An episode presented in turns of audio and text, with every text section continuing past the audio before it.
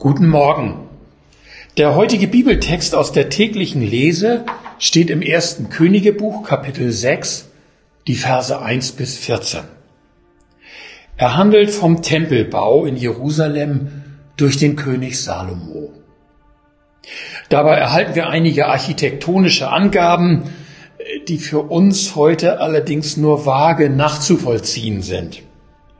Die damaligen Leser des Textes hatten den Bau ja noch selbst vor Augen und konnten so besser erkennen, wovon da die Rede ist und was ihnen da erklärt werden soll. Aber schließlich sagt Gott selbst noch etwas über die Bedeutung dieses Hauses zu Salomo. Er sagt zu ihm, ab Vers 12, so sei es mit dem Hause, das du baust. Wirst du in meinen Satzungen wandeln und nach meinen Rechten tun und alle meine Gebote halten und in ihnen wandeln. So will ich mein Wort an dir wahrmachen, das ich deinem Vater David gegeben habe. Und will wohnen unter Israel und will mein Volk Israel nicht verlassen.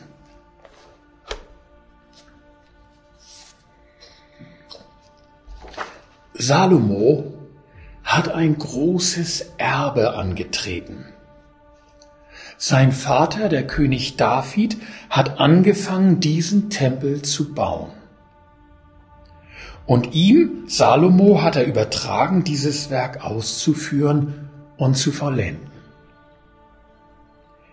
Gott hat David damals große Zusagen weit in die Zukunft gemacht, die auch noch für Salomo und seine Nachkommen gelten sollen.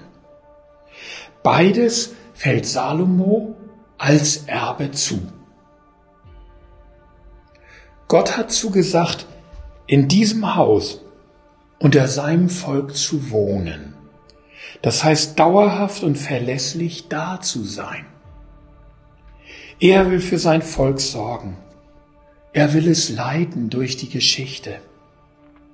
Er ist im Gebet nahe. Er ist ansprechbar. Und er selbst will nicht schweigen, sondern Gemeinschaft geben. Er will reden. Er will den Weg weisen.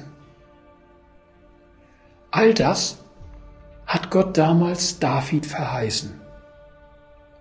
Und es fällt Salomo in den Schoß. Und es soll auch so bleiben.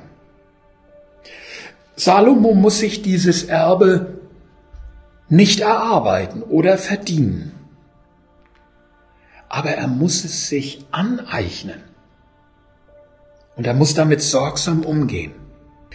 In unserer Familie gibt es so eine vage, ganz alte Erinnerung, dass ein Ur, Ur, Ur, Urgroßvater mütterlicherseits von uns einmal einen Adelstitel verspielt hätte.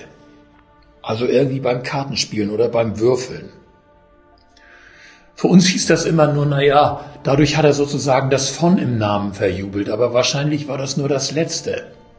Da hing wahrscheinlich viel, viel mehr dran. Und in seiner Alkoholsucht oder Spielsucht oder was es war, der eins nach dem anderen vertan, bis am Ende dann auch noch der Adelstitel weg war. Als Christen und Kinder Gottes haben wir auch ein gewaltiges Erbe bei unserem Vater im Himmel angetreten. Und manche von uns sind ja schon seit sehr langem hineingewachsen in den Glauben. Bei manchen von uns ist das sogar schon von unseren Eltern und von unseren Großeltern her.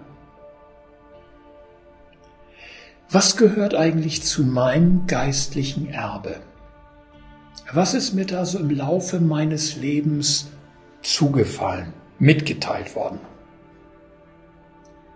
Und was habe ich draus gemacht?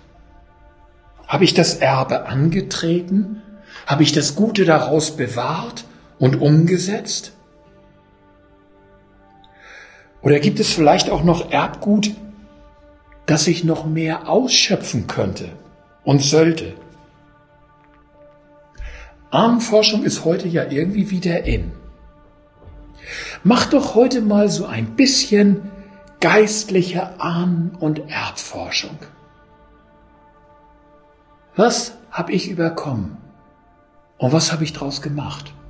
Und was könnte ich vielleicht noch ausschöpfen? Wie Salomo.